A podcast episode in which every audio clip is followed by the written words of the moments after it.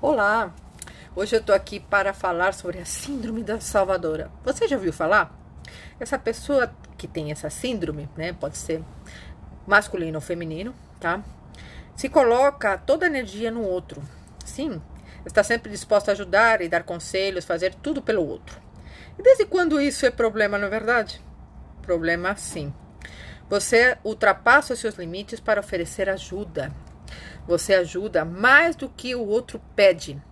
E mesmo quando ele não pede, aí que está o problema. Você ajuda esperando algo em troca, mesmo que esta expectativa seja inconsciente. Você fala, não, não espero nada em troca, mas é inconsciente, você vai esperar alguma coisa em troca.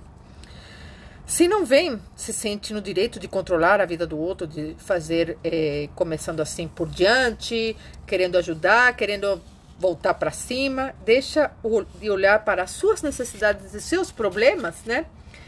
E esta ajuda de maneira que você fugir de você mesma, dos problemas e das suas dores próprias. Essa relação pode se encaminhar para uma codependência, o qual ambos as partes são prejudicadas. Sim, estou falando de relacionamentos. Esses relacionamentos também podem ser no trabalho, na família, mas principalmente nos relacionamentos amorosos, que hoje eu vou dar continuidade a uma parte que é a síndrome da salvadora que se envolve, ela vira uma espécie de alvo de narcisistas. Porque normalmente essas mulheres falam assim: "Não, essa mulher não deu valor para esse homem" de maneira, porque foi educada de uma maneira muito ruim, que chama, a gente chama de machismo. Ela foi educada que tem, tem que salvá-la. Então, ela precisa de validação do outro, porque provavelmente já vem de uma família disfuncional, onde ele simplesmente ela se torna alvo. Sabe quando você se torna alvo de uma situação que a, o narcisista percebe? E para ele se validar também, né? Ele utiliza esses alvos. Normalmente, às vezes, costuma ser até mulheres muito independentes, muito fortes, né? Mulheres autoritárias, bem, bem resolvidas, mas que emocionalmente, porque a mulher tem um lado emocional muito grande, elas são mais empáticas do que o normal. Tanto que às vezes vem, às vezes, de, um, de uma rejeição que começa desde a infância, o que a faz codependente. É por isso que esse ciclo do narcisista não acaba ele termina a relação com uma mulher, ele começa a relação com outra pessoa do mesmo jeito, inicia do mesmo jeito, aquela fachada toda, sem empatia alguma, sem afeto, sem nada, aquele teatro, né? E você fala: não, esse homem não é possível, aquela mulher não deu valor, não foi isso, não foi aquilo, não validou ele, não fez ele crescer como pessoa, não ajudou ele a crescer. Gente, narcisistas, eles, eles justamente utilizam essa sua empatia muito grande para utilizar você como vítima. E acaba sempre atraindo outras vítimas parecidas com as ex-mulheres deles, tá? E o ciclo não se acaba. Uma pessoa no papel de vítima se sente incapaz de lidar com a sua própria vida e problemas. Acaba, por muitas vezes, se acumulando em e se submetendo também.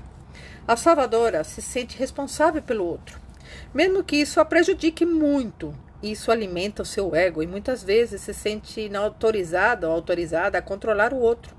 Podemos dizer que ela cai no mesmo jogo que, que atrai o narcisista, né? É, podemos dizer que ela acaba tirando a força dessa essência do outro, mas só que ela se engana com o narcisista.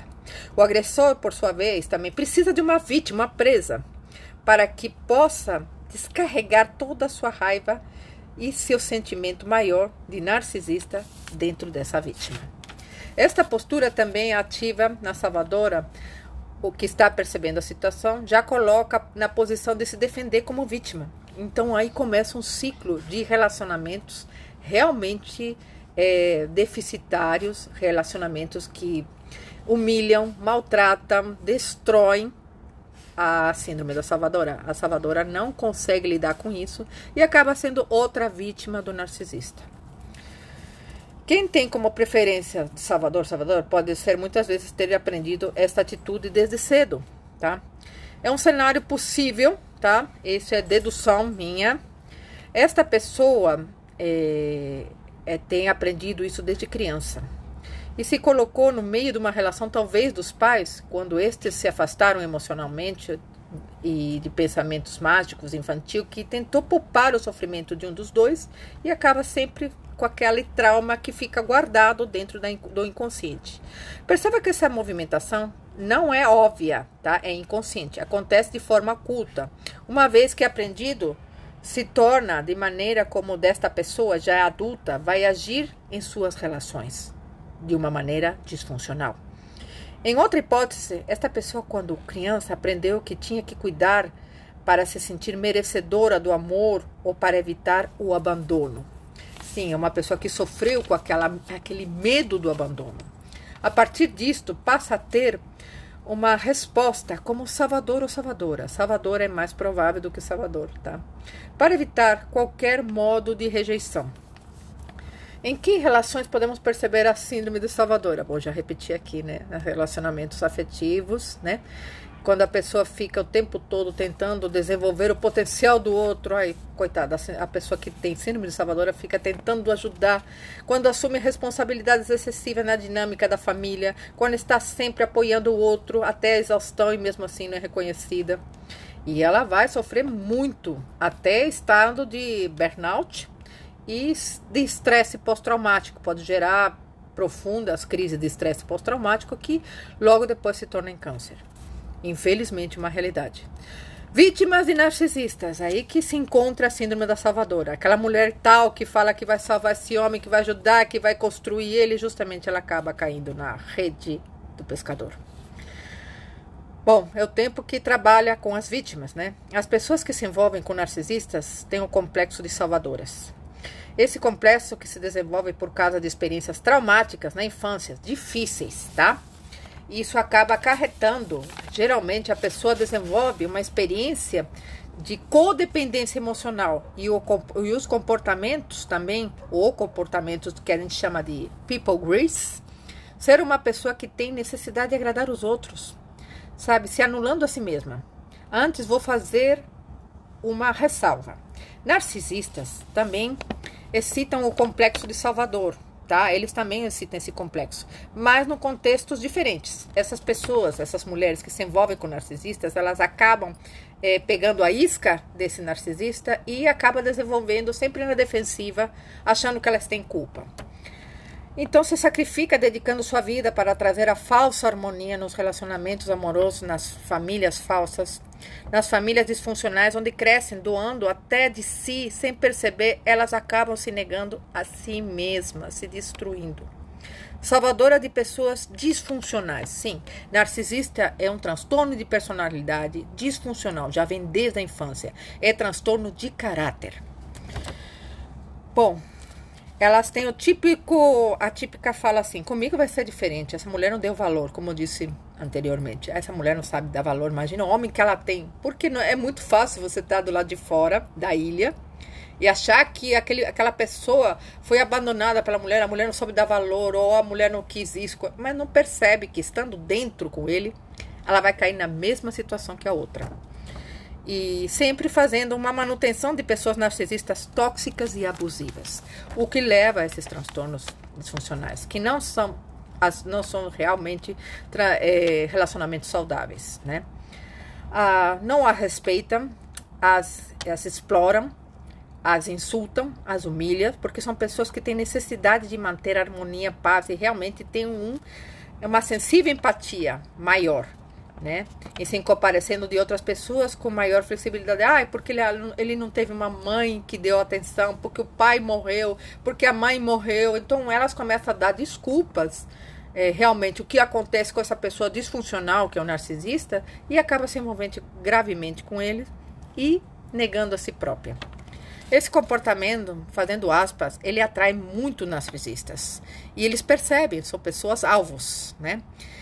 Aguentar toda forma de abuso não percebem a gravidade dessa situação, desperdiçando, desperdiçando muita energia. Narcisista é falta de responsabilidade com a vida, com a família, com comportamento inconsequente, sem empatia alguma e totalmente imaturo. O narcisista vira carrapato desse, desse carente, dessa pessoa que tem complexo de salvadora.